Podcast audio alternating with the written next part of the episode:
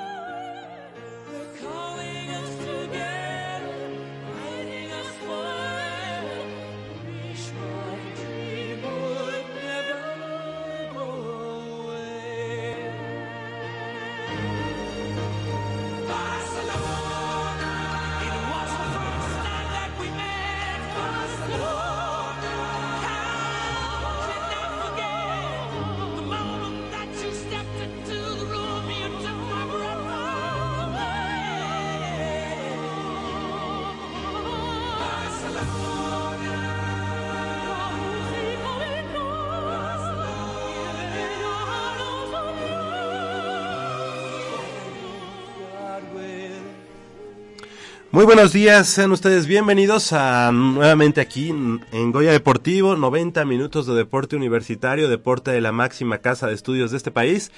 Yo soy Javier Chávez Posadas y les doy la más cordial de las bienvenidas a este nuestro programa Goya Deportivo. Del otro lado del micrófono nos acompaña como cada semana Crescencio Suárez en la operación de los controles técnicos, así como Armando Islas Valderas y esta mañana tendremos mucha, mucha información del mundo deportivo de nuestra universidad. Estamos transmitiendo eh, a través del 860 de amplitud modulada y también nos puede seguir la huella a través de internet en www.radiounam.unam.mx además de poder en algún momento descargar alguna aplicación para eh, escuchar radio en vivo Eh, yo le recomiendo TuneIn ahí lo puede descargar en cualquiera de sus dispositivos móviles y desde donde esté desde el lugar en el que esté del mundo teniendo conexión a internet nos puede nos puede seguir la huella también nuestro facebook facebook.com diagonal Goya Deportivo y de este lado del micrófono me da mucho gusto eh, presentar a mis compañeros y amigos de, de transmisión esta mañana Nayeli Rodríguez muy buenos días cómo estás Buenos días, contenta de estar otro fin de semana con ustedes. Pues sí, como comentas, mucha información y a darle. Exactamente. También también saludamos a Leopoldo García de León Polo. Muy buenos días. ¿Cómo Javier? Nayeli, muy buenos días, muy bien, afortunadamente, con un gusto enorme de estar otra vez con ustedes. Y, bien dice Nayeli, arranquemos porque hay mucho que informar. Vamos a hacer una breve pausa aquí en Goya Deportivo porque tenemos muchos invitados y vamos a dar causa, eh, cauce a ellos, ya que tenemos al equipo de pentatlón moderno que como cada año pues nos tiene buenos, buenos resultados y bueno pues eh, vamos a platicar con ellos.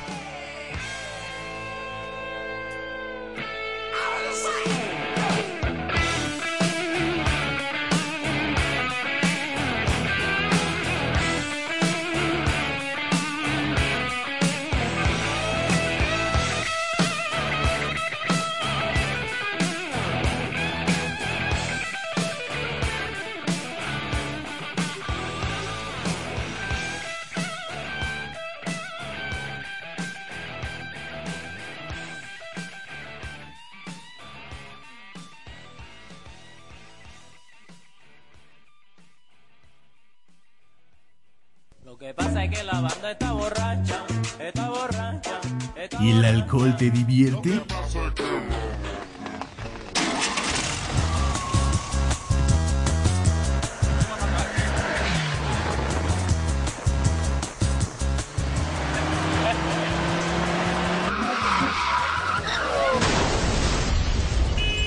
No seas una estadística más. La vida embotellada no es retornable.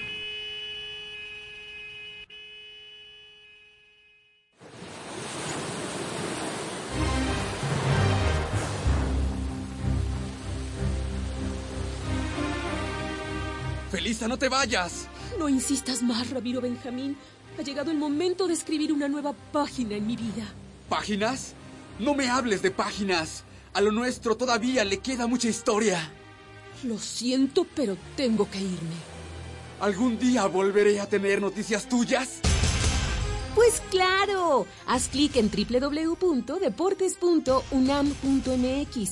Ahí recibirás noticias y no solo mías, también de fútbol, soccer, americano, taekwondo, béisbol, atletismo, canotaje, gimnasia deportivo. Deporte para tus oídos.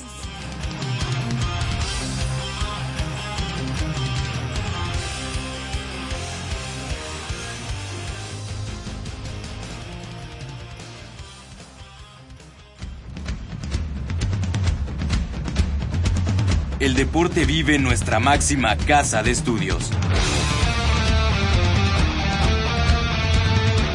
Más de 40 disciplinas diferentes, cientos de deportistas, una sola voz. Goya Deportivo. Cada sábado el felino se apodera del cuadrante. 90 minutos del deporte de tu universidad. Escúchanos todos los sábados de 8 a 9.30 de la mañana por el 860 de AM. Goya Deportivo. La voz del deporte universitario.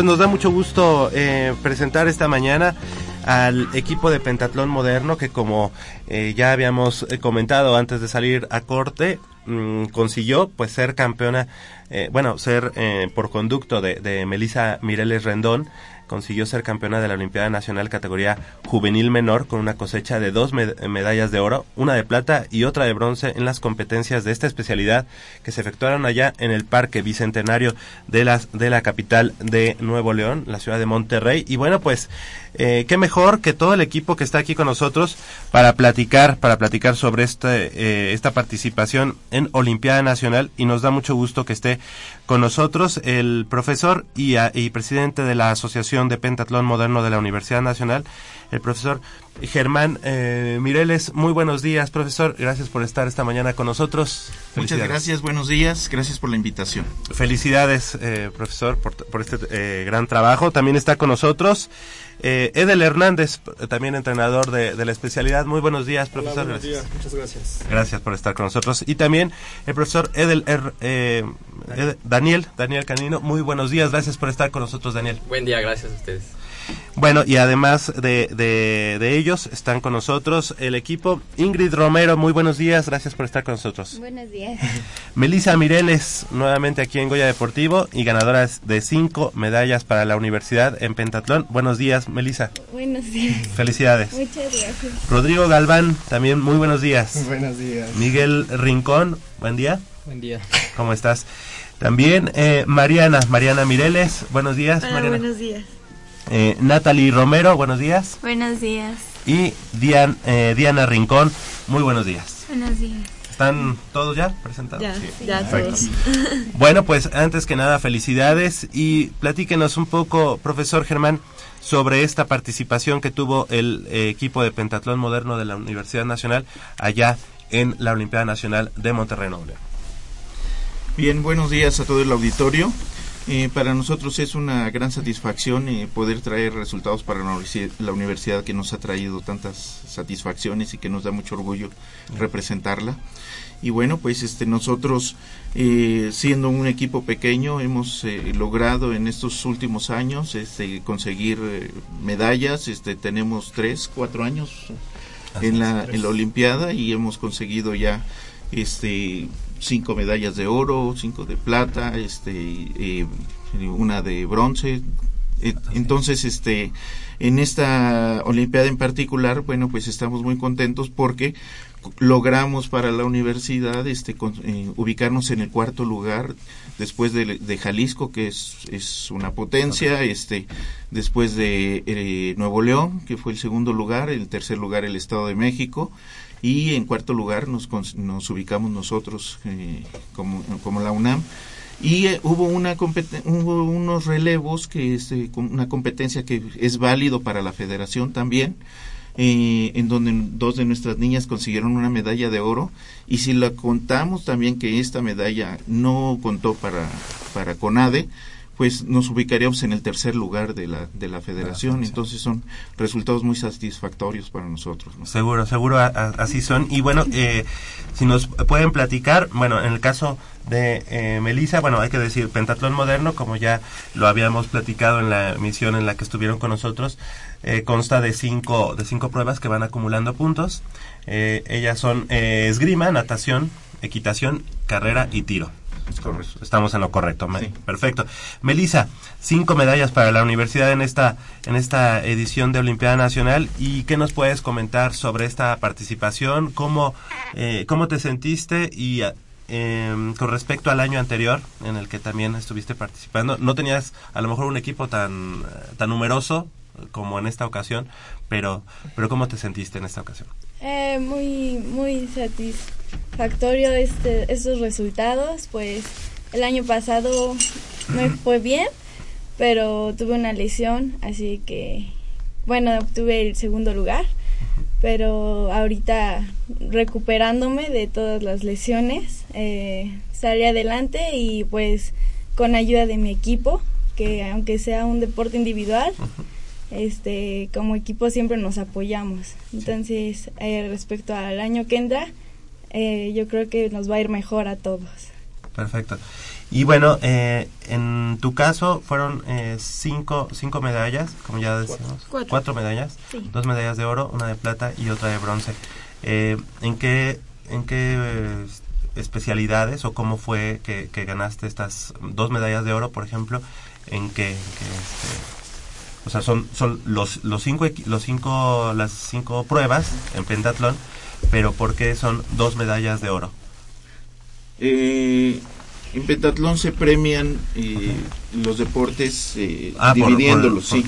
Una, una medalla se da en el biatlón, que es una prueba combinada, que es tiro-carrera. Ok. ¿sí? Luego a ese tiro-carrera se le suma la natación y se premia el triatlón. Luego se le suma el esgrima y se, y se premia el tetratlón. Ok. Y ya sumando equitación, se premia el pentatlón. Ok. Y en el caso de Melissa, ella ganó medalla de oro en pentatlón y en tetratlón. Ok, ok. Bueno, pues, felicidades. ¿Cuál, es, ¿Cuál sientes que es tu fuerte y a partir de ahí, cuál digamos que no son, son, digamos, en donde tienes todavía, eh, todavía áreas de oportunidad? Pues este, en esta Olimpiada me fue muy bien en esgrima, Ajá. eh, pero yo siempre he sentido que mi fuerte es equitación. este, pero me falta mucho por mejorar en carrera. En tiro he mejorado bastante, que siempre ha sido como la disciplina que más me cuesta. Pero y en natación también, este, creo que puedo mejorar mucho más. Qué bueno. Melissa, esta, es, esta fue tu tercera Olimpiada representando a la universidad. Eh, sí, es. Sí, ¿verdad? Sí. Perfecto. Para la universidad, ¿cuántas medallas has eh, ganado? ¿Tienes esa Eh, cuenta? 4, 8, 12. 12, 11 Do- medallas. 12 medallas. 12 medallas. Todas 12 las- medallas. Las, Olimpiadas ha ganado 4. Perfecto, oro, felicidades. Felicidades, pues muy productivo, ¿no? Eh, Definitivamente, y fíjate, en tu primer año fueron cuatro, ¿verdad? Sí. Fíjate, o sea, ha mantenido un nivel Importante. muy, importante y ahora que afine, yo creo, los detallitos de las otras disciplinas, yo creo que potencialmente tenemos una candidata para hasta Juegos Olímpicos, ¿eh? si me Sí. apuras. Sí. Su edad y, el perfil lo da. Seguro, seguramente así lo tienen eh, valorado los sus profesores, sus entrenadores. Eh, eh, profesor Edel, ¿nos puede Sí, de- bueno, de hecho, Melissa se ha llevado el, el proceso, el proceso pues normal de desarrollo y este y sí, obviamente sí se tiene previsto que puede llegar a Juegos Olímpicos a un muy buen nivel. De hecho, este año ya clasificó al Campeonato Mundial Juvenil A de pentatlón moderno que va a ser en Argentina y sí se tenía previsto que a esta corta edad ya empecé a competir internacionalmente. Entonces, el proceso se Sí. se continúa y yo creo que tiene sin ningún problema dos Juegos Olímpicos para, Perfecto. para de- demostrarlo.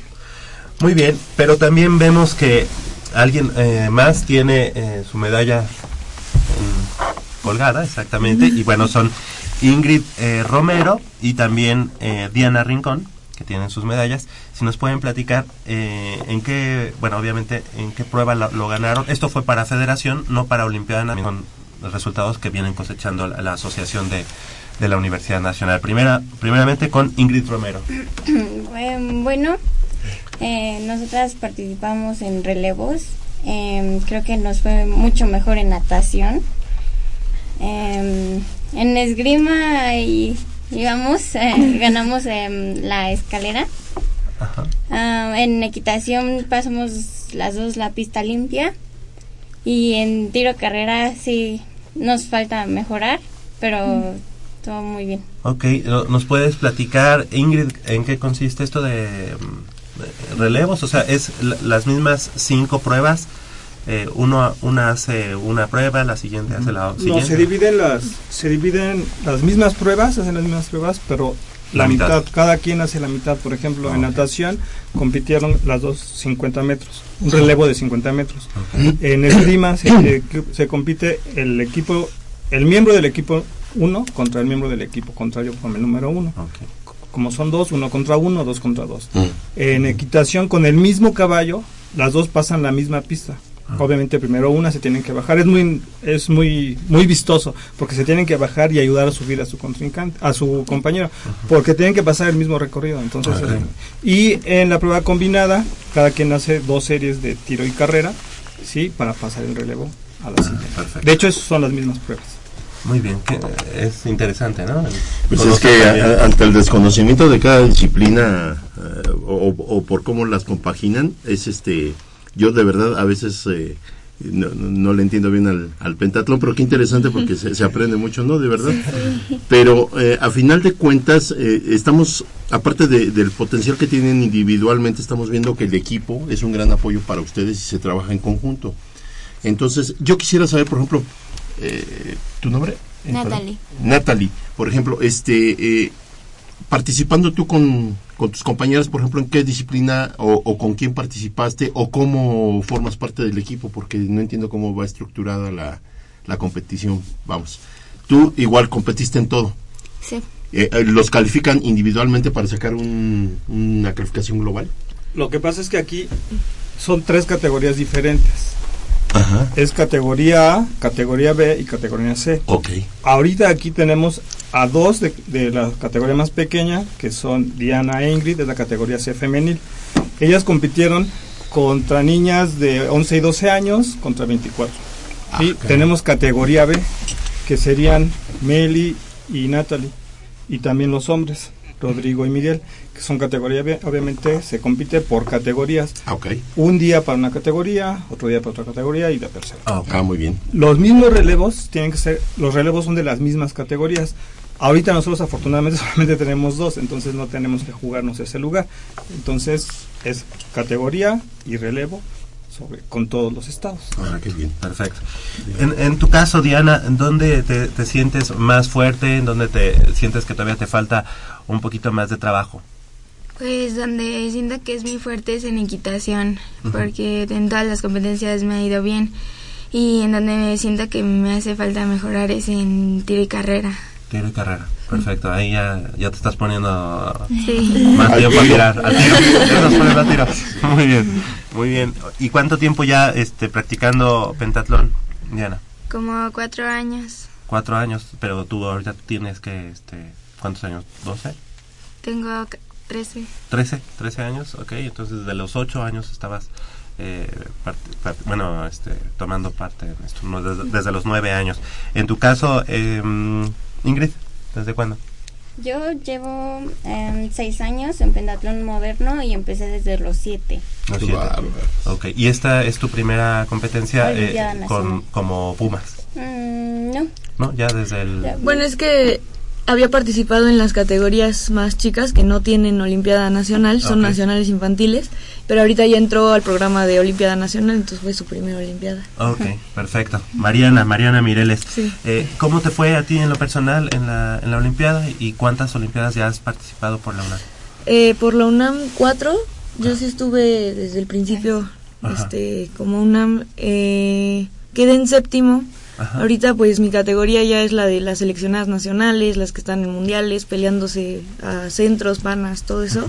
La verdad es que tienen un nivel muy fuerte. Este, se me ha complicado un poquito los entrenamientos, pero pues ya acomodando horarios y eso, porque pues bueno, ya estoy en la universidad. Este, acomodando horarios ya pude entrenar y subir mi nivel de los nacionales pasados. Entonces en la Olimpiada pues bajé todos mis tiempos muchísimo, pero bueno, quedé en séptimo, lo cual sí quiero trabajar para mi próxima Olimpiada. Bueno, pero obviamente el estar compaginando estudios con, con Sí. una con una actividad tan extenuante como debe ser Y el demandante. pentatlón y demandante. Yo eso, eso les iba a preguntar, ¿cómo compaginan la escuela con los entrenamientos? Pues Porque yo que son muchas disciplinas las que las que tienen que entrenar. Sí, sí, todos estudiamos en la mañana, este, entrenamos en la tarde como tres disciplinas.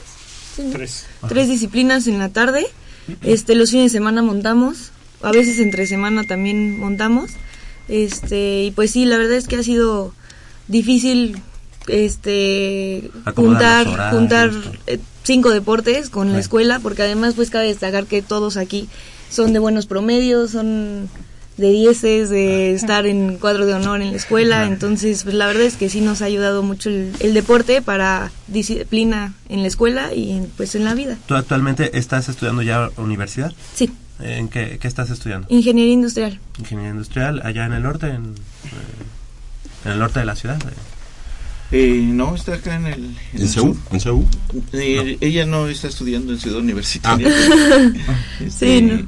eh, finalmente es, son parte de la asociación. es Claro. una es una la verdad es que es, es y es un problema fuerte para nosotros poder entrar a la universidad porque este en el caso de ella que es- está estudiando ingeniería industrial este cuando hice el, el examen este pues eran creo que 300 plazas Sí. y cre- creo que aplicaron 3000 gente Sí, sí, sí. para la universidad entonces es, es, es un problema que, que, que tienen los deportistas en la universidad que para poder incorporarse a la universidad Sí, seguro.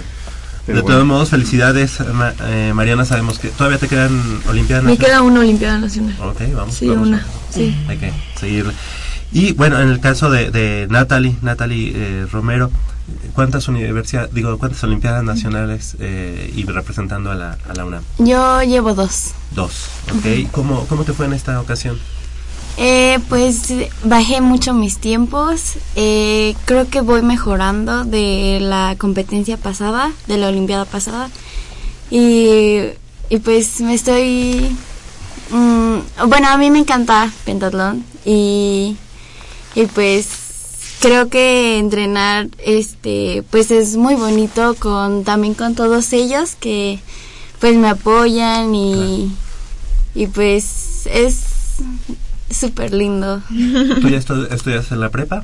No, ¿Ah, estoy en secundaria, sí. Secundaria, ¿Ya para entrar a prepa a lo mejor? O Sí, voy a pasar a tercero Ah, de perfecto, secundaria. perfecto. Sí. Muy bien, ¿qué, qué deseas? eh, bueno, todavía no has eh, vi- vislumbrado para la parte de prepa, en dónde estudiar o, algo así. Eh, no, todavía no veo, pero pues sí me gustaría, pues también enfocarme en esto, pero pues no dejar deporte, Claro. porque sí me gusta mucho. Bien importante. Muy bien. Felicidades, eh, felicidades también a Natalie Romero. Y en el caso de, de los chicos, Rodrigo Galván y Miguel Rincón, prim- eh, primero las damas y ahora ya Sí. con los caballeros. Rodrigo Galván y Miguel Rincón. Rodrigo, ¿cómo te fue en esta Olimpiada Nacional? Pues más o menos. sí bajé tiempos, porque sí bajé, pero en esgrima sí necesito mejorar mucho, porque ahí fue donde nada más no di nada. Ahí, ahí fue donde te, falló un poco. Y, pero sí, natación, lo que fue natación y carrera, bajé tiempos, equitación, pues me costó un poco de trabajo por el caballo, pero muy bien. Ok, verdad, oye, ¿y, y por qué el pentatlón, eh, Rodrigo? ¿Qué, qué encontraste en el, en el pentatlón que, que te tiene ahí representando a la universidad? Pues la verdad, cuando llegué no estaba muy convencido, pero al paso de los años, este, me empezó a gustar la relación que teníamos todos y pues los entrenamientos eran muy pesados. Bueno, yo no los aguantaba al menos. y poco a poco me empecé a sentir bien. Este, ¿Ya cuánto tiempo tienes en pentatlón? Cinco años. Cinco años. Cinco años. ¿Y representando a la universidad cuánto? Tres. Tres. Tres. años. Tres años. Muy bien, va, por ahí los vimos en el anuario, ¿no? Del el anuario de, Sí. de deportes Sí, de la sí, universidad. sí, sí, sí. Y este, obviamente cada uno con sus, con distintos eh, uniformes, dependiendo ah, La prueba. la, prueba, ¿verdad? Exactamente. Y en tu caso, Miguel, Miguel Rincón, eh, ¿cómo te fue en esta, en esta olimpiada? ¿Cuántos años ya eh, en, en pentatlón? Ah, yo llevo cinco años practicando pentatlón y en esta olimpiada pues no me fue muy bien. Esperaba mejores resultados, sí bajé algunos tiempos, pero en esgrima también me fue muy mal, al igual que en equitación. ¿Y en cuál te fue bien? Bien, pues natación y tiro carrera, bajé mucho mi tiempo. Perfecto, qué bueno que tienen identificado exactamente dónde, dónde pueden mejorar, en qué cosas este, van bien, van en buen camino, para obviamente en las próximas eh, ediciones de Olimpiada Nacional puedan puedan mejorar sus resultados. Miguel, ¿cómo, ¿cómo invitarías a la gente para que para que incursione en este en esta disciplina de pentatlón moderno? Pues este sí es muy cansado este deporte, pero también ¿Así los invitaría? Así los corres, güey. Tiene pues sus recompensas. Cada vez que vas a una olimpiada pues te traes muchas experiencias. También el equipo pues te apoya mucho, especialmente en este. Y pues yo creo que te deja muchas experiencias buenas. Perfecto. Da- eh, profesor Daniel Daniel eh, Canino, ¿cómo, cómo eh, invitar a la gente también a que, a, a que se sumen y dónde entrenan, en qué horarios, dónde los pueden encontrar? Bueno, el equipo nos invitamos a acercarse al ingeniero Germán Mireles, que está el presidente de la asociación, él con todo gusto les puede dar este, información. Nosotros entrenamos en el norte de la ciudad, en un este en un instituto. Ahí tenemos las facilidades de la alberca, una, no es una sala de armas, pero es un gimnasio. Entonces ahí podemos, se entrenan las cuatro pruebas, los chavos eh, entrenan equitación en un club privado. Este, híjole, Porque debe ser costoso, ¿no? El rentar, que rentan a los Nos caballos. pagamos por clase. Eh, tenemos la oportunidad de montar con un- uno de los mejores profesores de México. Ahorita, de hecho, está compitiendo él Toronto. para ir a Panamericanos. Ah, ok. Es el profesor Daniel Pedraza Littlehood.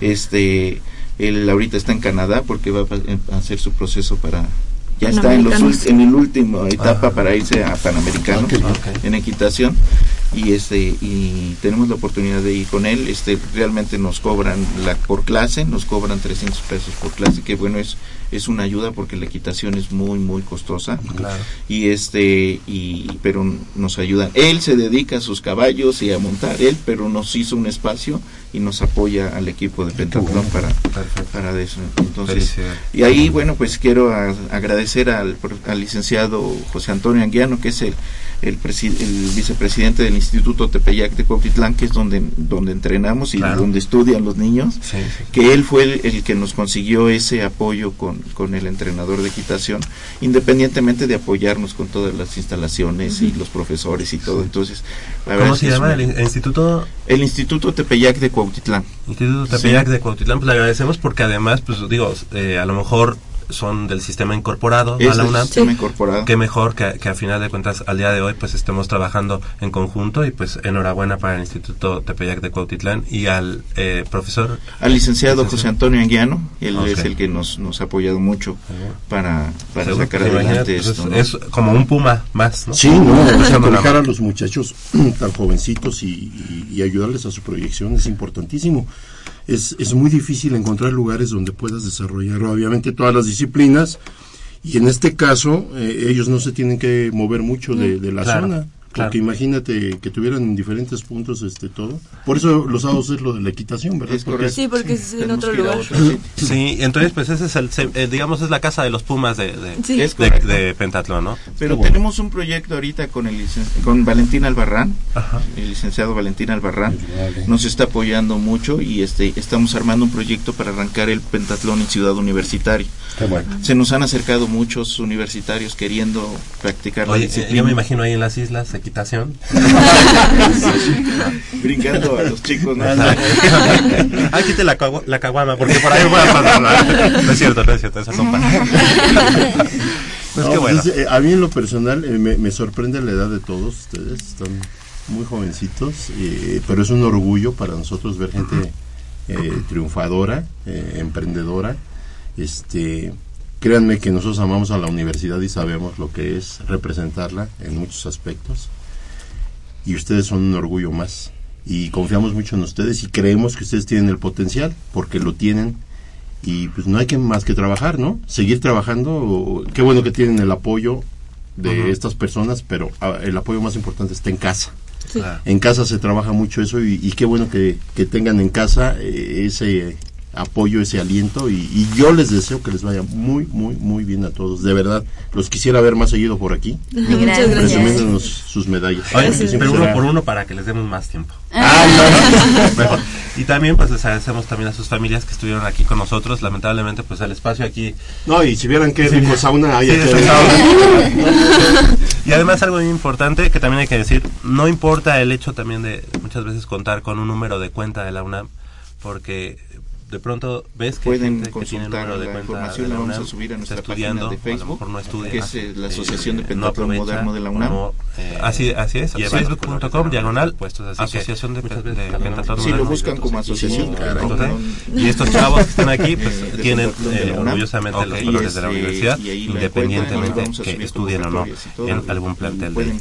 Muchas gracias a todos ustedes muchas felicidades. felicidades por haber estado esta mañana felicidades que sigan los éxitos a todos estos pumas que nos germinaron allá en la Sultana del Norte cosechando cos- eh, obviamente medallas para la universidad y bueno pues estaremos al pendiente y obviamente los micrófonos de Goya Deportivo quedan abiertos para el equipo de pentatlón moderno de la Universidad Nacional felicidades Muchas gracias. A mí me gustaría hacer una invitación. eh, vamos a empezar eh, a arrancar el proyecto de, de pentatlón en Ciudad Universitaria con una prueba que se llama triatlón. No, triatle, para diferenciarlo del Sí, triatlón. del triatlón. Triatle. Esta prueba consiste en natación, carrera y tiro. Y ahorita vamos a tener unos nacionales que la federación está impulsando esto. Es, va a haber mundiales universitarios. Está, la federación está trabajando muy bien en todo este proyecto y quiere hacerlo, abrirlo para universidad. Entonces, este, el digamos el campo de tiro con arco queda queda para hacer la parte de tiro o tiene que ser No. cerrado No, la, di- la gran ventaja de esto es que en pentatlón se tira con pistolas que lanzan un haz de luz, De- es ah. un láser. Sí. y se puede practicar cualquier en cualquier, En cualquier lado. espacio con- a Ah, 10 perfecto. metros de distancia y Ah, este y es una prueba muy muy se está armando, entonces se está se cocinando está esto. Pues lo- los, los invitamos a que cuando ya esté, digamos, fechas y ya todo Sí. definido, pues nos puedan venir a platicar un poco más.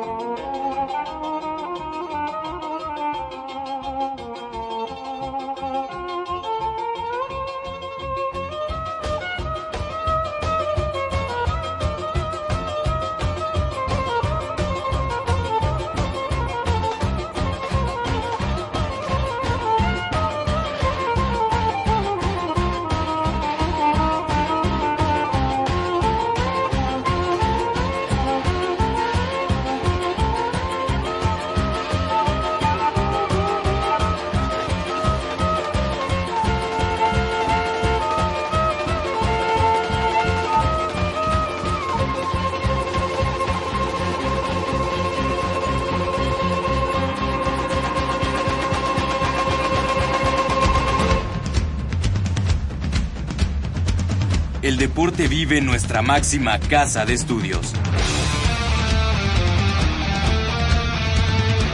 Más de 40 disciplinas diferentes, cientos de deportistas, una sola voz. Goya Deportivo. Cada sábado el felino se apodera del cuadrante. 90 minutos del deporte de tu universidad.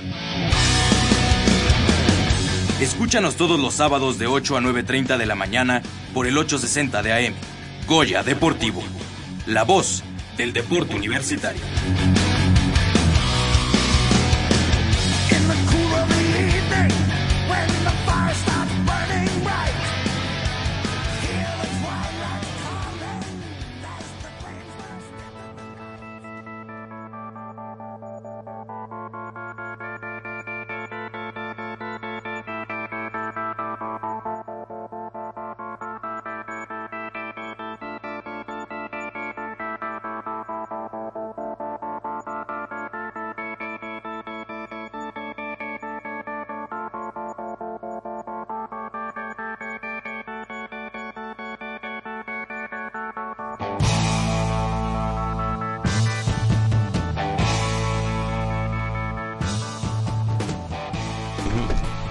Ya, van entrando ya en este momento se han ido incrementando eh, nuestros amigos de la Facultad eh, de Artes y Diseño. Exactamente, y para que nos platiquen, eh, primero que nada, eh, muy buenos días. Sus nombres, por favor, ¿cómo están? Buenos Hola, días. buenos días. Eh, mi nombre es Seitel Martínez y soy estudiante de la Facultad de Artes y Diseño y venimos en representación del evento Stage. Eh, bueno, les voy a hablar un poco de lo que es Stage. Stage es un evento que nace en 2013 y es completamente desarrollado y llevado a cabo por alumnos de la facultad, eh, en donde áreas como las artes visuales, diseño y comunicación visual van de la mano de las artes escénicas. Stage también es la oportunidad de conocer las características de esta disciplina y tiene como punto de encuentro la relación entre público y ponentes mediante conferencias y presentaciones eh, eh, artísticas donde personalidades del medio pues nos van a dar a conocer pues estas Las estas últimas tendencias, digamos. las eh, tendencias e innovaciones de, de lo que es este las artes escénicas. El año pasado, si no mal recuerdo, estuvieron con nosotros aquí en Goya Deportivo eh, hablando de mm, eh, eh, circo, las artes circenses. El arte circenses. Exactamente. Y en este año el tema es diferente. Eh, sí, es el teatro clown. Y bueno, presentamos también a nuestro amigo. ¿Tu nombre, por favor? Ah, me llamo Noel Montes de Oca y soy eh, representante de la compañía El Clownoscopio, eh, que en este momento nos invitaron a estar en el evento de Stage eh, Diseño en Escena en la FAT y estamos este, muy agradecidos de que se hayan pensado en nosotros, de que nos hayan contactado. Ajá. El Clownoscopio es una compañía que empezó en 2009, que es una este, compañía que intentó desde un principio buscar todas las exploraciones de la técnica clown en escena y hemos estado en teatros, hemos, este, nos hemos entrenado en la calle, hemos estado actualmente, ahorita estamos en una campaña junto con, junto con Ponte, la del metro, este que es educación cívica dentro del metro, que son intervenciones escénicas sorpresa. Llevamos, eh, no sé, noventa y tantas funciones, nos pidieron 100, estamos a punto de concluir, ya nos pueden buscar. Y bueno, pues también estamos en obra, nos vamos a Guadalajara, es, eh, buscamos eh, como la comicidad, eh, sin embargo con la técnica, bueno, por medio de la técnica clown, que es eh, involucrar al público mediante la comunicación eh, ¿cómo verbal, apostamos por, por el- la comunicación o lenguaje universal, que casi no decimos palabras, y toda la gente, pues este, bueno, el público es como va comprendiendo de qué se trata el teatro sin la cuarta pared. Siempre es involucrado. ¿Y qué representa para ustedes este como, como compañías? ¿Se puede llamar compañía? Sí, compañía, es una compañía teatral. Ok, este, eh, participar en un, en un eh, evento de este tipo como stage dentro de la Facultad de Artes y Diseño. Pues para nosotros es muy grata la invitación, nos tomó por sorpresa de que nos invitaran. Sin embargo, eh, pues eh, reconocemos que el trabajo incluso eh, tenemos un ilustrador que es Marco Bulgo. Entonces él nos ha hecho toda, como toda la ilustración, toda la campaña durante todo desde que nacimos. Este, ha estado participando con nosotros. Y en escena, pues eh, yo soy, eh, en lo particular, yo soy diseñador industrial. eh, esa es mi carrera. Y pues me he involucrado con la escenografía, con la utilería. Tiene ahí como, renunciando al efecto que, que pudiera ser que tuviéramos la grande producción, pues le hemos ido metiendo de nuestra cosecha poco a poco y he participado con ello. Y pues el resultado es que tanto elementos muy básicos de eh, utilería y escenografía aunados a nuestra experiencia eh, actoral, eh, pues han dado el resultado de un- que el equipo tenga una estética pues que agrade, que, que simpatice y que tenga auge.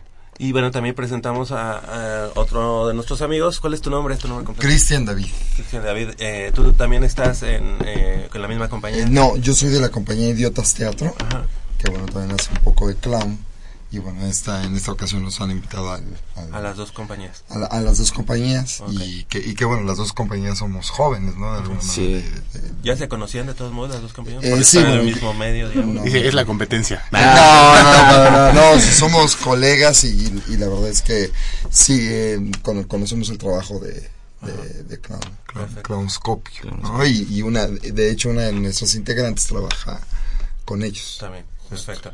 Y para ustedes, este, bueno, este, eh, participar para este 2015 en Stage, ¿qué, qué representa y cómo podrías invitar a la gente a que, a que se acerque a Stage 2015 allá en la Facultad de Artes y Diseño? Eh, pues bueno, me parece un evento de suma importancia y un evento muy, muy, muy interesante. Porque eh, en alguna ocasión lo, lo decíamos, a veces el teatro ¿no? Eh, está un poco desligado del, del diseño, de, de la publicidad, ¿no? Y en este año, bueno, han puesto gran énfasis en, en eso, como lo decía aquí mi compañero, ¿no? Eh, ellos tienen un ilustrador que trabaja con ellos y, y, y, y les ha ayudado a crear una estética desde lo publicitario, lo conceptual. Y a nosotros de igual manera tenemos un diseñador que se llama Alejandro Magallanes, que es un gran cartelista y siempre ha trabajado con nosotros, ¿no?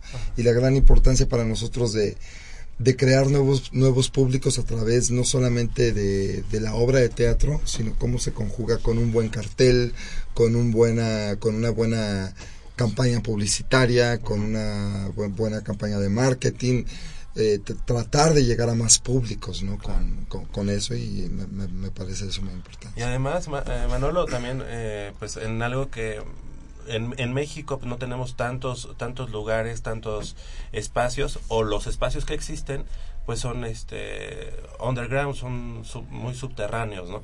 Qué mejor que en la Universidad Nacional pues esté abriendo esta esta oportunidad. Ustedes normalmente dónde dónde lo están llevando a cabo, dónde se lleva a cabo, eh, a la par de que ahora va a ser en la UNAM, en la Facultad de Artes y Diseño. Bueno, nosotros regularmente eh, depende de, de, ahora sí, de las instituciones y de los teatros que, que te abran la puerta, ¿no? Ahorita nosotros hemos trabajado mucho en el Teatro La Capilla, que está en Coyoacán, ¿no? En el Foro La Gruta del Centro Cultural Helénico, en el Centro Cultural del Bosque, ¿no? Que, pe- que pertenece al Limba. Y, Atrás del auditorio. atrás del auditorio, ¿no? Y también en giras eh, nacionales, en, en- en el interior de la República, en, en estados, ¿no? Y, y a veces también en la calle, ¿no? Do- Donde te toca y donde hay oportunidad de, de hacer. agradecer a la Facultad de Artes y Diseño, a los alumnos de, de la Facultad de Artes y Diseño, recién egresados o todavía Claro, no. alumnos. Eh, somos alumnos, somos estudiantes de diseño. El evento es totalmente realizado por alumnos eh, eh, de la carrera de diseño y comunicación visual. Y bueno, eh, es dirigido el evento por la maestra María Luisa Gutiérrez Castro Vargas, quien es eh, la maestra de Relaciones Públicas de la Facultad de Artes y Diseño. Perfecto, pues que haya mucho éxito eh, y obviamente pues que se abran más espacios para este tipo de, de, de proyectos como los que están haciendo ahí en la Facultad de Artes y Diseño. Y bueno, pues Noel, este, Cristian, lo que nos quieran este, comentar ya para finalizar esta, esta comunicación con ustedes. Ah, pues agradecemos a la Facultad de Arte Dise- y Diseño y que hayan pensado en nosotros y que estamos muy agradecidos. ¿Tú eres egresado de arquitectura? Ah, no, de arquitectura. De diseño industrial. Ah. Sí, diseño industrial. sí, diseño industrial. Perfecto. Pues les queremos agradecer mucho que hayan estado esta mañana. Recuérdame tu nombre, por favor. Sí, soy Seitel Martínez. Seitel Martínez, Seitel perfecto. Sí. Muchas gracias por invitarnos una vez más a presentar nuestro evento y por creer en nosotros.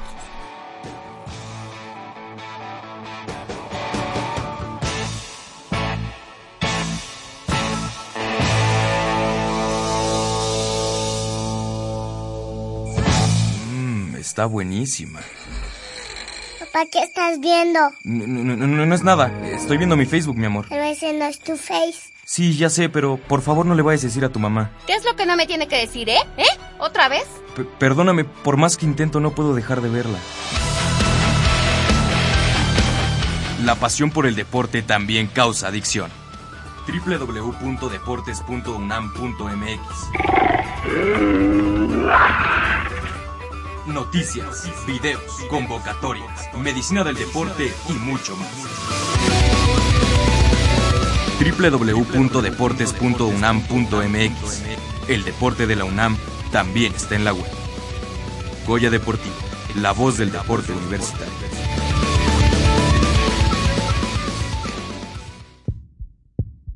Inhala. Exhala. Uno más. Sácalo.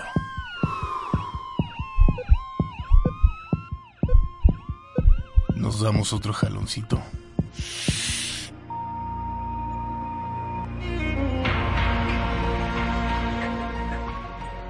No pierdas tu vida de un jalón. No te la juegues.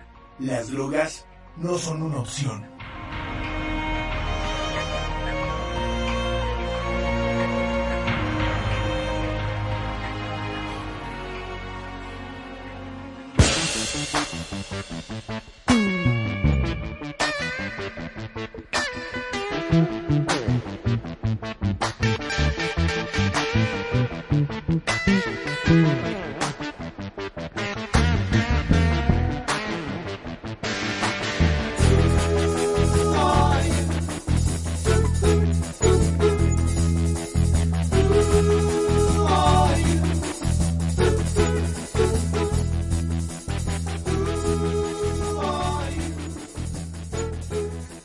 Bueno, pues eh, como el deporte es algo eh, pues que engloba a muchas eh, actividades, a muchas, eh, ya sea socio- a los sociólogos, a los politólogos, a todos, a todos, todos tienen que ver con el deporte. Pues hace un año comenzó la primera etapa del Centro de Investigación Sociodeportiva de la Escuela Nacional de Trabajo Social con el objetivo de realizar un sondeo, el cual pretende obtener información de vida de cada estudiante y estado de salud para ser eh, canalizados eh, inmediatamente, si así lo requieren, a Medicina del Deporte de la Universidad Nacional Autónoma de México. Los Pumas de diferentes deportes como natación, gimnasia, básquet, básquetbol, entre otros, podrían ser beneficiados en áreas de salud y posiblemente con becas económicas. Y bueno, pues pr- precisamente para hablar de este, pues ya no proyecto, sino toda una realidad después de un año, el Centro de Investigación Sociodeportiva de la Escuela Nacional de Trabajo Social. Eh, saludamos en la vía telefónica a nuestro amigo el doctor Guillermo Campos y Covarrubias, quien es el responsable de este proyecto y profesor e investigador de la Escuela Nacional de Trabajo Social. ¿Qué tal? Muy buenos días, doctor Guillermo Campos y Covarrubias. Gracias por tomar la llamada. Hola, ¿qué tal? ¿Cómo estás? Buenos días a todo tu auditorio y a ti en especial. ¿Qué pasó? Muchas gracias. Pues, eh, ¿cuáles han sido, bueno, este proyecto que en algún momento, pues, se vio, mm, eh, se veía incluso que, te- que tenía mucha, mucha, eh, eh, mucho futuro, pues al día de hoy lo vemos eh, que es así, lo vemos que, que han tenido muy buen desempeño para, para canalizar, como ya decíamos, a los estudiantes, a los deportistas eh, con, en otro tipo de, de- de necesidades. ¿Cómo, ¿Cómo ha sido este primer año, doctor Guillermo Campos? Bueno, mira, el proyecto nace a dos circunstancias.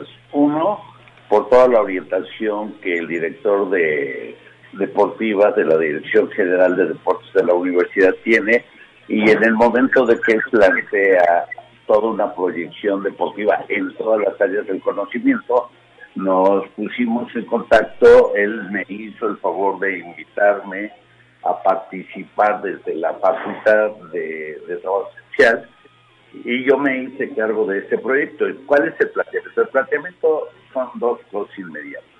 La primera de ellas es poder incorporar esa área de, de las ciencias sociales como disciplina que es el trabajo social a todo lo que es la parte social y deportiva. Esa es la primera instancia. La segunda es generar otro espacio de desarrollo para todos los profesionales o las profesiones de la universidad en el campo deportivo. Y la tercera, que como tú dices, es darle atención inmediata y seguimiento a todos los deportistas de la universidad y sobre todo a los de alto rendimiento. ¿Por qué? Porque simple y sencillamente en todas las facultades se practica el deporte y, hay, hay, hay este, talentos deportivos ellas, pero que muchas veces no se alcanzan a detectar o no tienes a tiempo.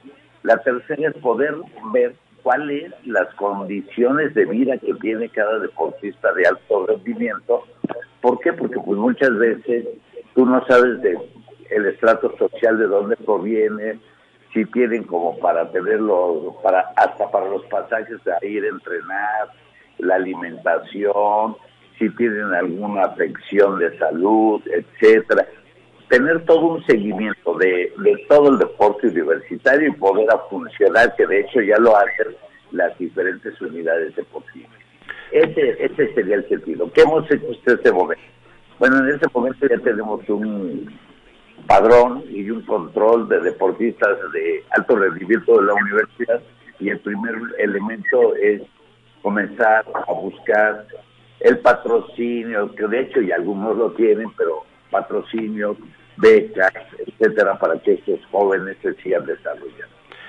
Esa es una. Doctor. La otra- dime. Doctor, no, eh, es en, en el mismo sentido, pues eh, creo que ha sido muy, muy loable esta, este proyecto que, que además de apoyar a los estudiantes deportistas, pues obviamente es como práctica también para los estudiantes y para la gente que, que está ahí en la Escuela Nacional de Trabajo Social, ¿cierto? El pro- bueno, el proyecto, como te dije, es enquistar a esta profesión que tiene como sentido la intervención directa todos los problemas sociales. Y bueno, pues el deporte también tiene sus circunstancias de, de fenómenos sociales, ¿no? Y doctor, y, y- y doctor, algo importante, ¿hacia dónde vamos? ¿Hacia dónde eh, piensa crecer este proyecto? No, pues el proyecto es muy grande, que hemos ido incorporando a otras facultades del proyecto mismo, ¿no? Sí, Por ejemplo, ya está por ahí la Escuela Nacional de Enfermería, también estaría enquistada por ahí. Y derivado de eso hay otros proyectos, ¿no? Que estamos llevando hacia las secundarias, ¿sí? Este, haciendo estudios, viendo, por ejemplo, las circunstancias, la sexualidad, cómo participa el deporte y esas cosas, ¿no? Pues ya estamos haciendo extensiva la universidad hacia la sociedad. Y es uno de los mensajes que el rector nos ha dado constantemente, las participaciones que tiene y que esta es la visión que tiene el director general de actividades. Pues eh, la verdad es que nos da mucho orgullo eh, presentar y platicar de este proyecto que en algún momento pues llegó a, a la Escuela Nacional de Trabajo Social. A partir de ahí crece con la, con la ayuda también de la Dirección de Actividades Deportivas y Recreativas. Y qué mejor que en este momento pues eh, hiciéramos este, este, esta revisión eh, hacia, hacia el pasado durante este, este primer año. Y bueno, pues obviamente sabemos que todavía falta mucho por hacer, pero qué mejor que en la Universidad Nacional se crean, se creen este tipo de proyectos que, que además aglutine a todas las disciplinas académicas que, que, que, se tienen en pro del deporte y por ende en pro también de la calidad eh, de vida de los universitarios. Doctor eh, Guillermo Campos y Covarrubias, ¿y a dónde se pueden dirigir los, los deportistas que, que quieran este, ingresar o que sean benefici beneficiarios de este programa? Mira, aquí al, a un costado de la alberca ¿sí? hay una oficina que dice este área sociodeportiva, así, área sociodeportiva del trabajo social. Ahí está una oficina. Y la otra, pues se puede dirigir a conmigo, que yo soy el coordinador general del proyecto. Sí. ¿sí? Es, uh, tengo una página web. Sí, adelante. H, HTTP dia, dos diagonales, dos puntos, DR, G Campos C. Ok. Y ahí entran a, a, esa página o se pueden dirigir a la facultad y allí en el en, la, en el cubículo 16 ¿sí? Uh -huh. creo que creo, creo que sería me, más este más fácil como como lo comenta cubículo 16 en la Escuela Nacional de Trabajo Social y sí, también ahí. ahí, en, en, en, las instalaciones que tienen en la alberca olímpica de Ciudad Universitaria ahí, ahí te puedes ahí te puedes pues le queremos agradecer mucho que haya te puedes dirigir allá a la Ajá. Dirección Federal de Deportivas no ahí también hay contactos Ok. Pues le queremos agradecer mucho, este doctor Guillermo Campos y Covarrubias, por haber eh, tomado la llamada y enhorabuena por este proyecto que, que pues ya lleva un año ahí en la Universidad Nacional.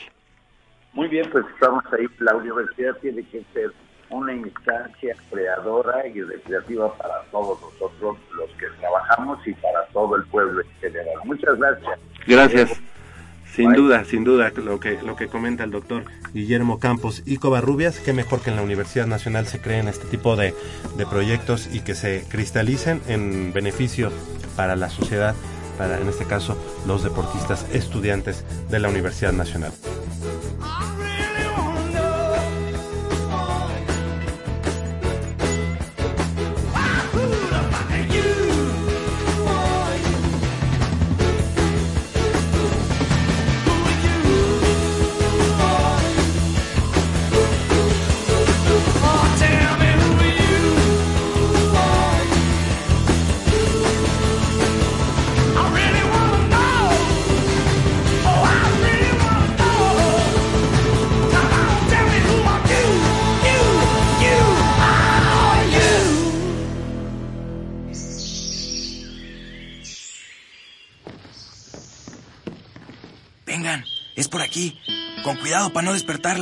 Pero si ya son las ocho. Shh. A las tres arrancan, muchachos. Rífate, Pedrito. Con esta tiene que caer. Despierta, dulce amor de mi vida. Chale. ¿Pero por qué nos moja? ¿A qué mujer no le gusta que le lleven gallo? Pues a todas, pero no cuando escuchan Goya Deportivo. Los sábados en la mañana tienes una cita y no querrás que nadie te moleste. El cuadrante ensordece con el rugido del felino.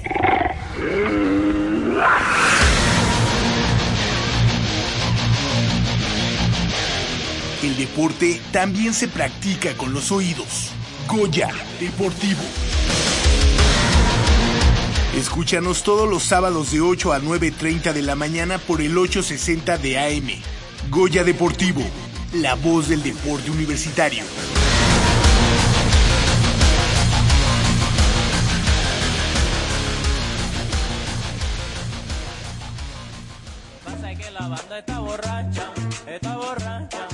¿Y el alcohol te divierte?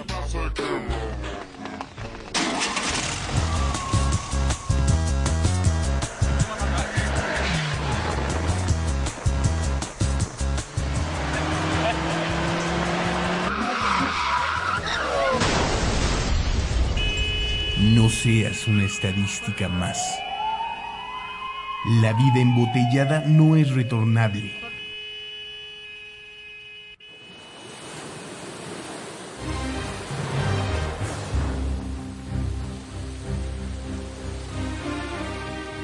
Felisa, no te vayas. No insistas más, Ramiro Benjamín. Ha llegado el momento de escribir una nueva página en mi vida. ¿Páginas? No me hables de páginas. A lo nuestro todavía le queda mucha historia. Lo siento, pero tengo que irme. ¿Algún día volveré a tener noticias tuyas? Pues claro, haz clic en www.deportes.unam.mx. Ahí recibirás noticias y no solo mías, también de fútbol, soccer, americano, taekwondo, béisbol, atletismo, canotaje, gimnasia deportivo. Deporte para tus oídos.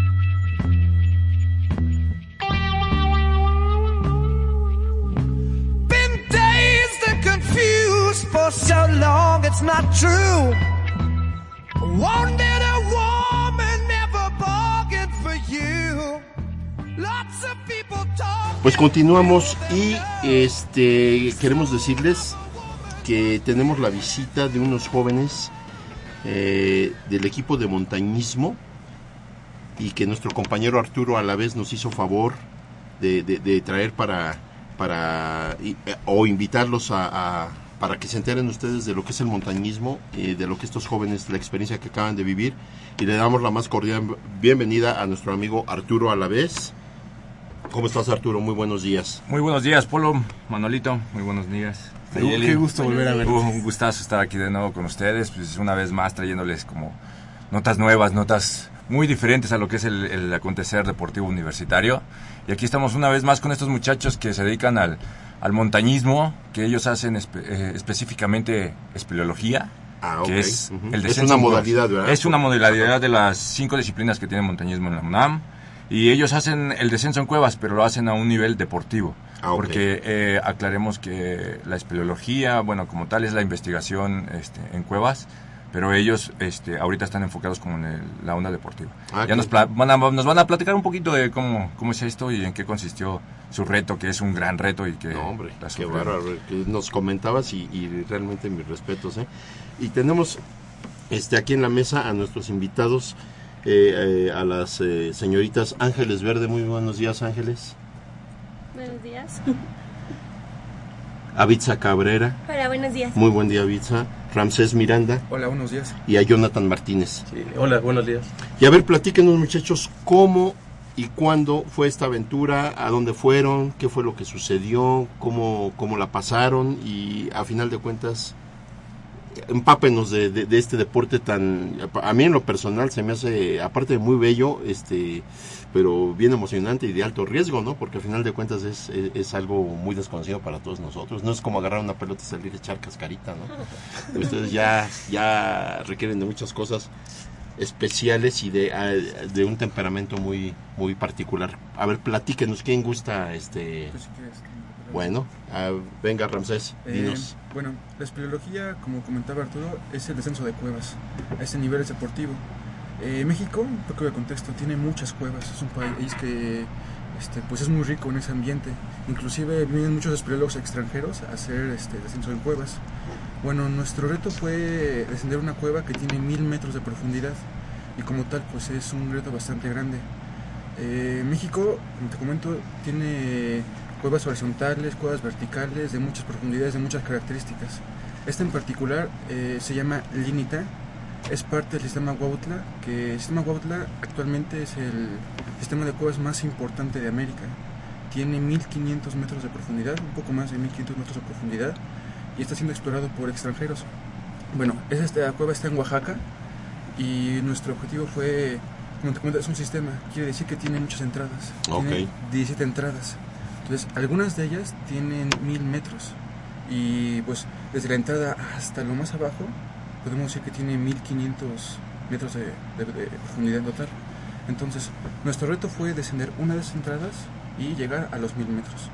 Esta experiencia la realizamos del 26 de marzo al, al 9 de abril de este año. 26 de marzo al 9 de abril. Oye, y platícame algo.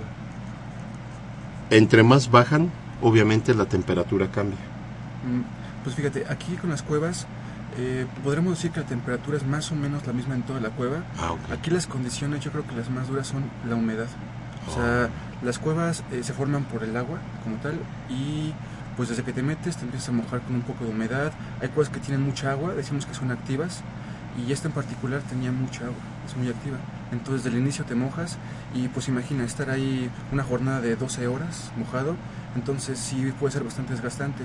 Ahora tienes también eh, que cargar tu mochila con llena de equipo, que son cuerdas, este... ¿De cuántos kilos estamos hablando más o menos? No sé, mochilas aproximadamente de 10, 15 kilogramos cada quien. ¿no? y llevan, eh, obviamente, aparte de los implementos que usan, llevan este alimentos. Claro, sí, lo más importante es estar, estar en unas condiciones para poder resistir esas jornadas tan largas y agotadoras. ¿De cuánto se supone que iba a ser este, eh, este descenso? O sea, eh, cu- eh, ¿cuánto tiempo calculaban eh, que iban a tardar tanto en descender como en ascender? Ah, eh, si nos quieres eh, decir, Ángeles, ¿cómo estaba Mm. contemplado esto? ¿Llevan algún tipo de programa, algún ritmo, algún por fases? Digo, no sé, no conocemos de... Bueno, un proyecto de este tipo eh, requiere de mucha logística, ¿no? requiere de que consideres eh, muchas cosas, ¿no? O sea, los materiales que vas a ocupar dentro de la cueva, la alimentación de la gente que sea adecuada, que lleves eh, un equipo de personas pues que, que pueda realizar esto y bueno, efectivamente se hace un, un estimado, ¿no?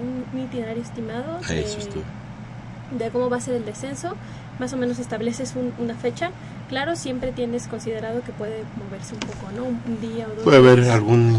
Este Para la investigación, Polito, es, la gente que investiga en cuevas se avienta meses ahí abajo, entrando y saliendo, o sea, es, es durísimo el trabajo. Pero un reto deportivo como el que ellos hicieron, digo, tenían que entrar rapidísimo y salir rapidísimo, y creo que lo lograron en 12 días, que es, es sumamente rápido. ¿eh? para esto. ¿Cuáles son los principales problemas a los que se enfrentan cuando hacen esto? Mm, bueno, la espeleo, eh, como decías, es un deporte de, de alto riesgo. Eh, te enfrentas a un riesgo de hipotermia, eh, a un, digamos, accidente. eh, que no, bueno, porque no hayas programado algo de la, de la logística, ¿no? Por ejemplo, que te quedes sin baterías, ¿no? La luz es imprescindible allá adentro, Claro. no hay entrada de luz, entonces requieres de tener suficientes baterías. Eh, te enfrentas también, pues, a crecidas, ¿no? Que es cuando un caudal de agua entra a, la cueva, porque finalmente las cuevas son, pues, como las tuberías naturales de la, Claro. tierra, ¿no? Entonces, eh, siempre existe como el riesgo, ¿no? De, de que haya una crecida que efectivamente pasó eso también. No me digas. Ahorita que les contamos un poco de, de esta situación. Eh, pero finalmente el, la logística que, que haces en torno a este tipo de proyectos, pues tratas de prever ¿no? la mayor cantidad de, de situaciones y, y bueno, afortunadamente pues, pues no tuvimos ningún problema grave. Oye, Bitsa, y este, cada uno de ustedes lleva alguna tarea en especial o todo es un, todo se arma en conjunto, todos van, digamos, este, siguiendo a un líder, en este caso alguien que les dé no órdenes, sino que vaya organizando todo eso, o cada quien ya lleva una, una tarea específica, aparte de lo, de lo que ustedes hacen, ¿no? Este, Independientemente. Mm, Pues los, nos organizamos, les decimos como cordadas, que son grupos de dos o tres personas y son las que vamos a ir entrando como sistemáticamente a la cueva para poder ir progresando en ella.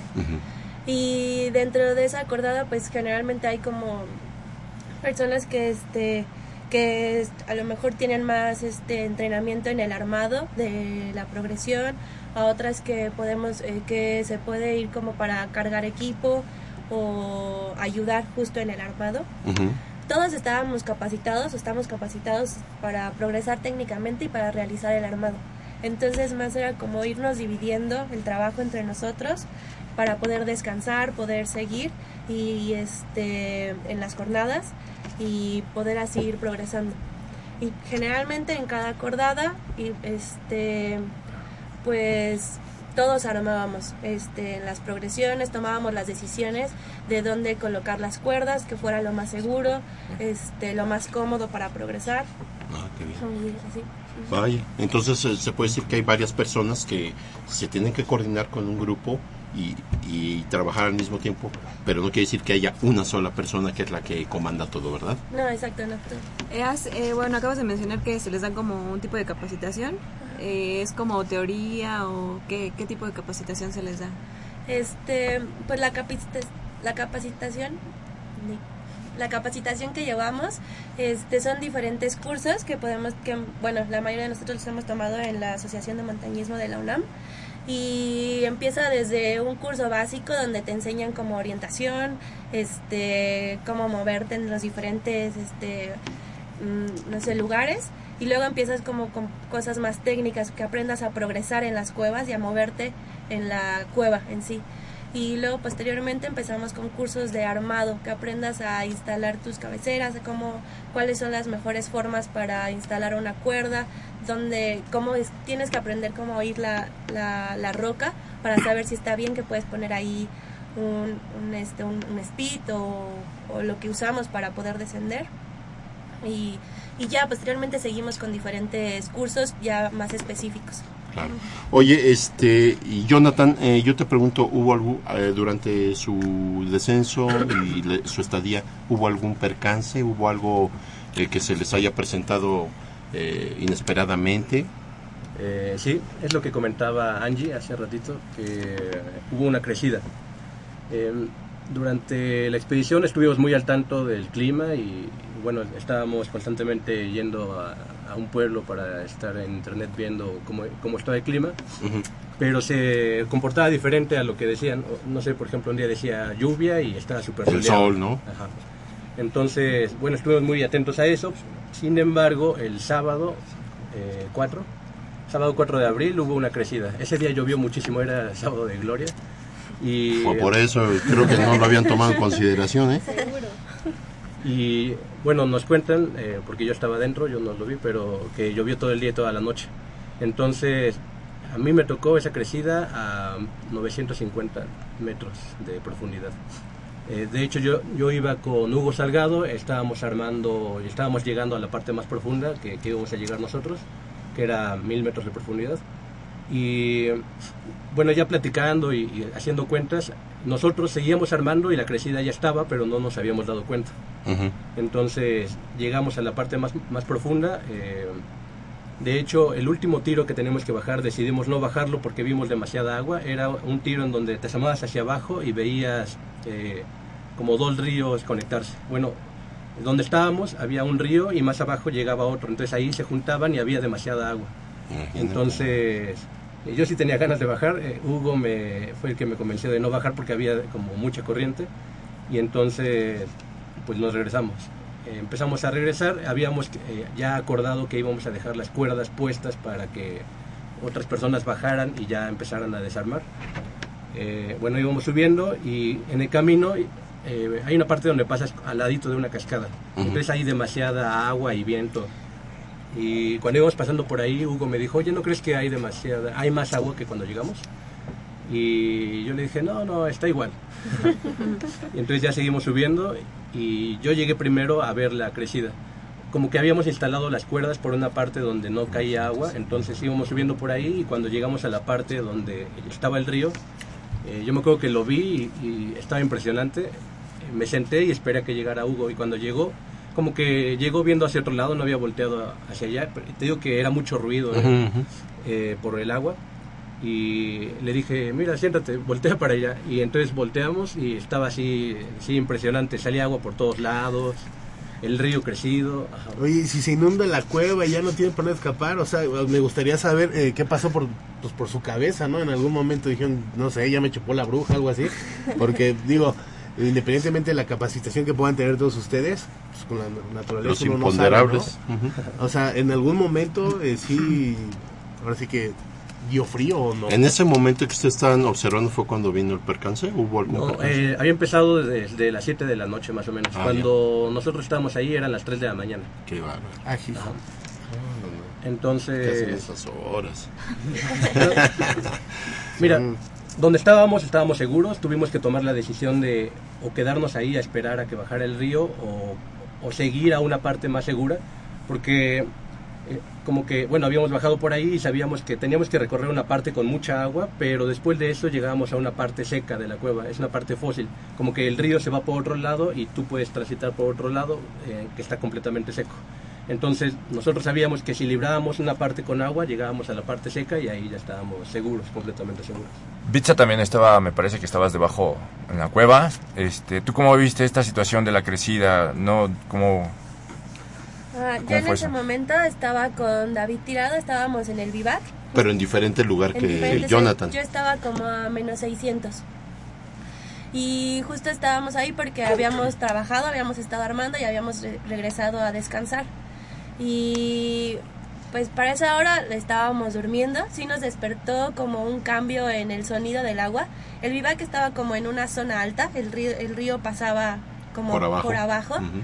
Y, pero de todas maneras como que el cambio en el sonido del agua nos despertó y empezamos como a, a- eh, al principio el vivac como que no había viento y en ese momento se empezaron a sentir como corrientes distintas y en un principio la verdad yo como que mi primer pensamiento fue como no, no está pasando esto y ahorita van a bajar los de arriba y van a decir ah sí todo bien pero como que pasó el tiempo ya este nosotros este dijimos bueno vamos a esperar no está pasando nada y este como a las ya en la mañana estábamos esperando a que la cordada de desarmado bajara y creo que cuando vi que no llegaban fue cuando para mí fue como de creo que sí algo está pasando y algo más serio.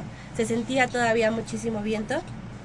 Y creo que yo estaba como tranquila, no me sentí como en ningún momento en peligro porque como te digo el vivac estaba como en una zona alta, pero más bien fue como el empezar a preocuparme por justo los que estaban más abajo, había cuatro personas que estaban más abajo y pues sí fue como esa preocupación de que no sabíamos nada, ¿no? Y podríamos, pues puedes imaginar lo peor o puedes imaginar que seguramente llegaron a una parte donde estaban como tranquilos y solo podían tener como hambre y frío. Y eso es como lo que yo intenté imaginar y con eso intentaba como tranquilizarme.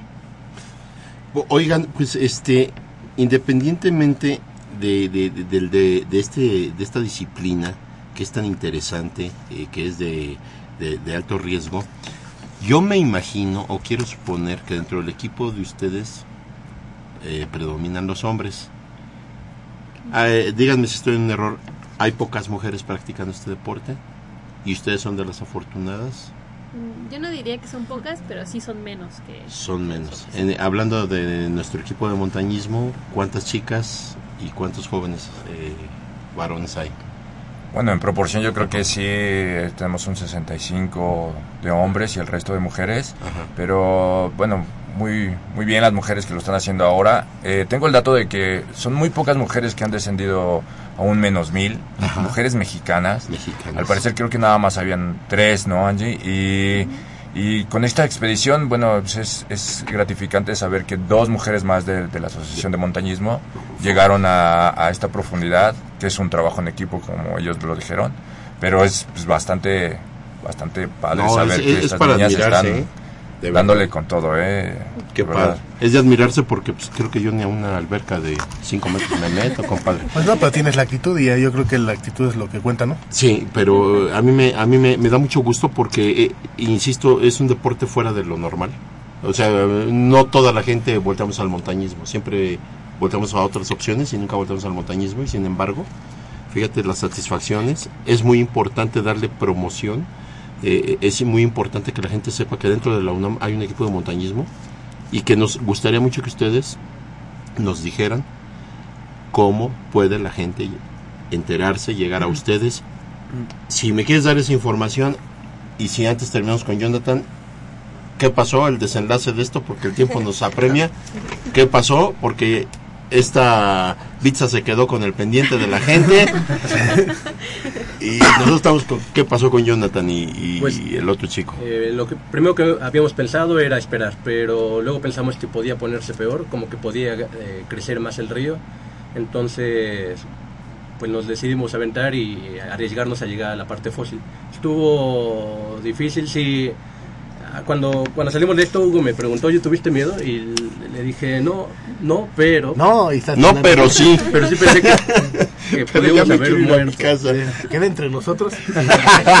no, sí, sí estuvo muy difícil. Eh, como que requirió toda nuestra concentración Claro. para poder Ahí salir te de diste cuenta de la preparación que llevan. Pero ahorita lo que dice Polo es verdad, o sea, vaya, lo- los terrestres, pues platicamos, no, pues yo fallé un tiro frente al gol, ¿no? Y ustedes sí cuentan cosas más, Sí, no, más no, no. emocionantes. No, aparte, bueno, eh, ah, tiene- ustedes tienen una compensación, ustedes ven cosas que nosotros nunca vamos a ver. Cosas hermosas. No, la verdad, ¿no? Eh, eh, Es impresionante. Yo, poquitas fotos que en algún momento en las redes sociales he visto de gente que de repente sale alguna noticia que fulano, que sultán, y ves, eh, de hecho, en esta semana, por aquí tengo unas fotos que guardé, de unas, de unas cuevas, no sé si son en Vietnam. Ah, sí, sí. Qué barbaridad, ¿no? De veras te quedas Sí, pasmado y dices, el paraíso existe, ¿eh? El paraíso existe. Entonces yo creo que esa, esa, e- esa experiencia que les cuesta a ustedes tanto preparación, mentalidad como aparte diversión, es cosa que nosotros nunca vamos a vivir. Y de verdad, créanme que es, es un orgullo saber que hay gente que, que lo logra. Y, y, por cierto, tomaron fotos, ¿dónde se pueden tomar fotos? Y de las- no, pues sí, no, para que luego nos presuman, porque No, soy, soy en foto. y y sí me dijo, no, no foto. pueden tomar. y afortunadamente salió todo bien, Jonathan. Sí, la, la otra cosa complicada después de salir de esa parte fue la espera, porque llegamos a una parte fósil, seguimos avanzando, pero donde empezaba el río otra vez, eh, no se podía continuar, estaba demasiado, demasiada agua y eh, ahí nos encontramos a otros compañeros, a otros dos, a Víctor Bravo y a Edgar Prado. Edgar Prado y eh, tuvimos que esperar los cuatro eh, juntos en un bivac improvisado, eh, esperamos 30 horas.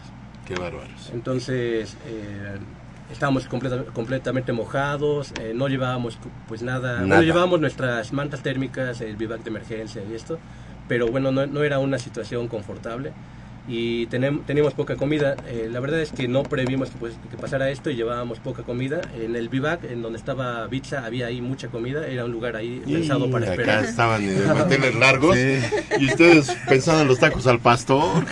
No Sí, puede ser. no- tuvimos que desayunar siete cacahuetes japoneses. No me digas. Oye, pero están buenos, ¿no? Estaban enchilados. ¿no? y todavía guardaban para el rato. ¿no? Pues créeme que, hijo, qué bárbaro. Sí, pero eh, bueno, también no sabíamos cuánto tiempo íbamos a esperar Claro. y por eso racionamos mucho la comida que teníamos, que no, bueno, cinco barras y así muy, muy poca. Pero después ah, estábamos monitoreando, o sea, como que cada tres horas íbamos y veíamos la cascada ¿Cómo estaba y la cómo cosa? estaba. Y entonces vimos que ya empezaba a bajar y el lunes a las 7 de la mañana eh, vimos que ya más o menos se podía, ya no, eh, guardamos todo y empezamos a subir. Íbamos subiendo y más o menos íbamos a la mitad cuando nos encontramos a Bitza y a otro compañero, a David Tirado, que ya venían eh, Bailando, abajo. ahí No, con la no, comida. deja eso. Si no, ya sin comida. Ah, ya sin no había comida. comida. Sí, ellos ya habían dejado el vivac, eh, eh, bueno, el vivac establecido y e iban hacia abajo a buscarnos. Entonces estuvo bien padre porque, bueno, fue muy emotivo cuando los vimos y, y bueno, cuando ellos supieron de nosotros y nosotros supimos de ellos porque estábamos totalmente incomunicados. Qué bueno. Ajá. Qué bueno, eso fue lo mejor. Y ahora sí, este, te molestamos, Ramsés. Dinos dónde y cómo pueden hacer los compañeros, los jóvenes, para ingresar al equipo de montañismo y en dónde los pueden localizar o en qué teléfono, si nos quieres dar la información. Claro. Bueno, todos nosotros somos parte de la Asociación de Montañismo de la UNAM y eh, esta asociación está ubicada junto a la alberca olímpica dentro de CEU. Eh, en esta asociación eh, primero te imparten el curso básico. Este curso es una introducción a todas las áreas de montañismo. Eh, tienes espeleología, alta montaña, escalada en roca, cañonismo y Exploración. y exploración. Son las cinco áreas que están ahí. El teléfono de la asociación es 5622-0605. También está la página de Facebook, que es Asociación de Montañismo UNAM, donde también pueden ver todos los cursos que se están por impartir. Y bueno, tú ahí cuando llegas empiezas con el curso básico. Perfecto. Y posteriormente empiezas a tomar los cursos un poco más técnicos, como comentó Bitsa, eh, particularmente el de espeleología, por ejemplo. Ah, muy bien. ¿Y para las edades? Ah. ¿De qué edad? qué edad? A partir de 18 años y bueno, es como nada más el, eh, El cuota requisito. mínima. Ajá, Ok. 18 años y hacia arriba. Hacia arriba. Ah, muy bien. Pues miren muchachos, la verdad es que el tiempo apremia. La verdad, siempre nos enfrascamos en, las entrevistas porque son muy sabrosas, es muy rico platicar, pero sobre todo aprender. En este caso nosotros aprendemos cada día más de ustedes. Y créanme que si por nosotros fuera, los dejamos aquí una hora más. Sí, don Arturo, a ver, don Arturo nos quiere... Eh, bueno, vamos a encontrar más información en la página de la Dirección de Actividades Deportivas, Ah, deportes.unam.mx. Tú te estás de- ahí, Arturo. Ahí estamos trabajando con, con todos gusto. ustedes. Y esperemos que también eh, podamos montar una galería para que todos los chicos puedan ver las fotos. Ah, eso estaría fa- fabuloso, Ahí ¿eh? mismo y se van a ver las galerías. Sí. Esperemos lograr hacer eso. Si gustan, hay una página también de Facebook donde tenemos toda la información, todas las fotos que hemos estado recopilando y se llama Proyecto Espeleológico Menos Mil. Si gustan verla también pueden checar ahí fotos y muchas cosas. Proyecto espeleológico Menos Mil. Menos mil, ok. Perfecto, pues eh, les queremos agradecer, Arturo, te agradecemos muchísimo que haya- hayas traído a tus compañeros, a tus amigos, es, eh, de veras es un gusto eh, y, te, y te reitero, este, aprendemos nosotros mucho, pero lo más importante es que a los jóvenes ustedes les informan y las experiencias que ustedes viven, de verdad créanme, pues nada más ustedes y muy poquita gente tendrán ese, ese, ese gusto. Te queremos dar las gracias a Ángeles Verde, Bitsa Cabrera, Ramsés Miranda y Jonathan Martínez. Esta es su casa, los micrófonos están abiertos. Esperemos pronto volverlos a invitar. Si no, para concluir esta plática que ha estado muy sabrosa, todavía más detallada, este, pues una nueva aventura que ustedes por ahí nos pudieran platicar o que Arturo nos haga eh, llegar, estaría magnífico, porque es algo, es algo muy este, enriquecedor, pero sobre todo muy emocionante. De verdad, ¿eh? De Muchas verdad gracias. es muy emocionante. Y qué bueno que llegaron con bien, esperemos todavía enterrados de que hacen unas expediciones ustedes damitas este todavía más atrevidas porque pues son de las pocas mujeres que, que lo podrán contar ¿eh? entonces eh, les agradecemos muchísimo su atención su tiempo y los esperamos con los brazos abiertos Muchas gracias. gracias. Por hoy es todo, estamos llegando al final de esta emisión. Yo soy Javier Chávez Posada, les agradezco el favor de su atención, no sin antes invitarlos y recordarles que el próximo sábado, en punto de las 8 de la mañana, tenemos una cita aquí en Goya Deportivo en 90 minutos de deporte universitario. Hasta la próxima.